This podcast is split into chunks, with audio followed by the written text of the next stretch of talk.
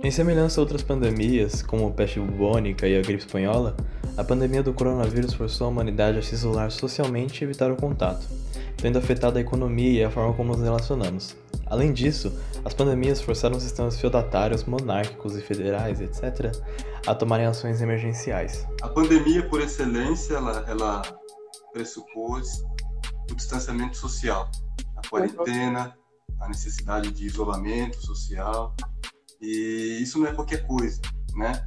Na nossa história recente, nós temos pouquíssimos episódios desse nível, dessa ordem, e que demandaram coletivamente tantas, tantos dispêndios de energia, tantos cuidados, né? a necessidade é, central de, de afastamento, de distanciamento. Isso tem consequências na nossa saúde mental, porque a, o nosso psiquismo ele não é uma mônada, ele não é fechado sobre si mesmo, não é alguma coisa acontece a revelia da minha relação com os outros. Dos estados com mais casos, São Paulo é o único que adotou o termo quarentena.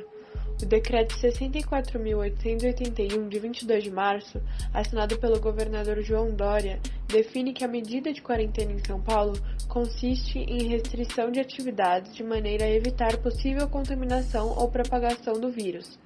Sobre as consequências emocionais da pandemia, um estudo publicado na revista The Lancet em março de 2020 revisou mais de 3 mil artigos científicos sobre os efeitos psicológicos da quarentena sobre nossa saúde mental, concluiu que longos períodos de isolamento podem levar a sintomas psicológicos, como distúrbios emocionais, depressão, estresse e ansiedade.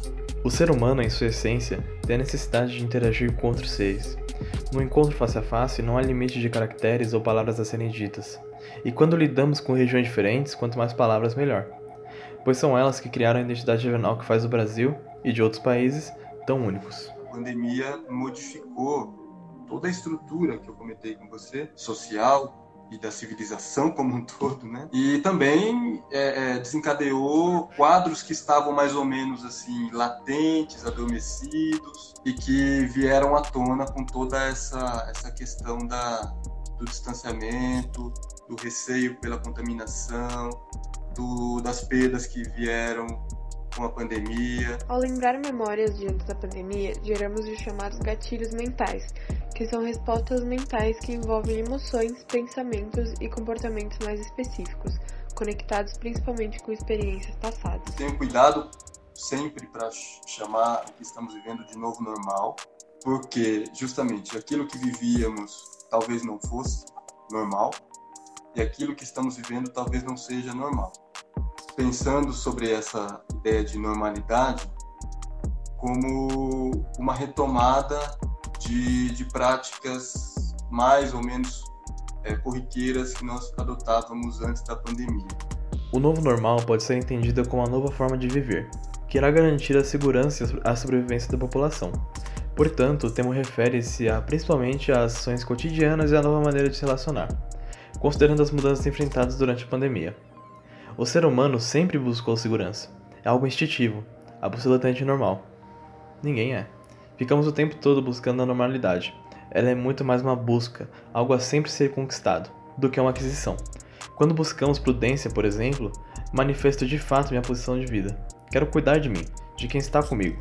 Isso é o que consideramos absolutamente saudável e, portanto, normal. A capacidade reflexiva é, de pensar como a gente estava vivendo antes, como a gente fazia as coisas antes.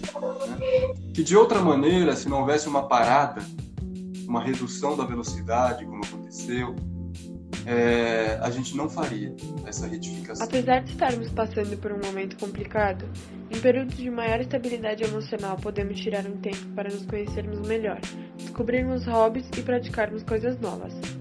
Então, situações como essas são evidentemente produtoras, indutoras de muito sofrimento, né? Mas como tudo é, na vida a gente pode extrair e é a gente que vai inventar a maneira de extrair cada um a sua é, algum sentido possível disso, algum aprendizado possível. Não é desse episódio que comentamos sobre a importância do autoconhecimento e como ele tem influência em nossas vidas. O autoconhecimento permite que você descubra suas qualidades, capacidades, bem como seus pontos que devem ser melhorados. Investir em autoconhecimento é designar esforços para atender a si mesmo em todos os âmbitos. Esse foi o último episódio do podcast Novo Olhar Sobre. Nesse episódio, utilizamos áudios da live com o psicólogo Fábio Rezende, que você pode assistir no Instagram, arroba ou acompanhar na íntegra aqui no Spotify. Utilizamos como referências as revistas informativas Galileu, The Lancet e ABC, e o Diário do Instituto de Pesquisa da INSPER. Agradecemos a todos que nos acompanharam até aqui. Até um próximo dia. Até um próximo dia.